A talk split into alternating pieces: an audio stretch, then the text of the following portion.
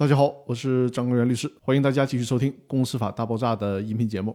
本期跟大家分享的话题是：谁有资格向违法的清算义务人索赔？当清算义务人不履行或者不适当履行清算义务，导致公司财产损失的情况下，都有哪些主体可以主张权利呢？也就是说，谁有资格提出赔偿的请求呢？在这种情况下，侵害的是公司股东以及公司债权人的利益，所以说呢，公司、公司的股东以及公司的债权人都有资格提出赔偿的请求。在公司自行清算的过程中，往往清算组成员本身就是公司的股东或者是董事，有时候甚至就是公司的侵害人。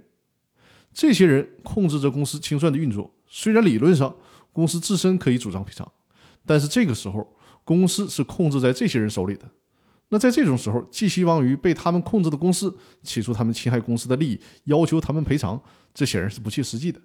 所以说呢，在这种情况下，可以借鉴股东派生诉讼或者是债权人代位诉讼的相关理论，赋予与公司清算有直接利害关系的股东或者是公司的债权人向清算义务人提出赔偿请求。当然，也可以走另外一个维权途径。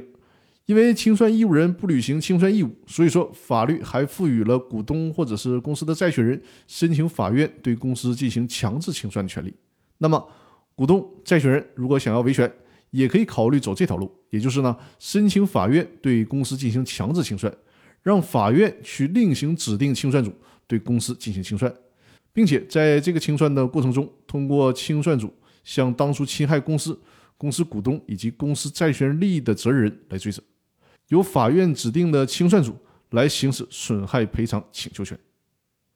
那以上就是本期分享的内容，更多内容我们下期继续。感谢大家的收听。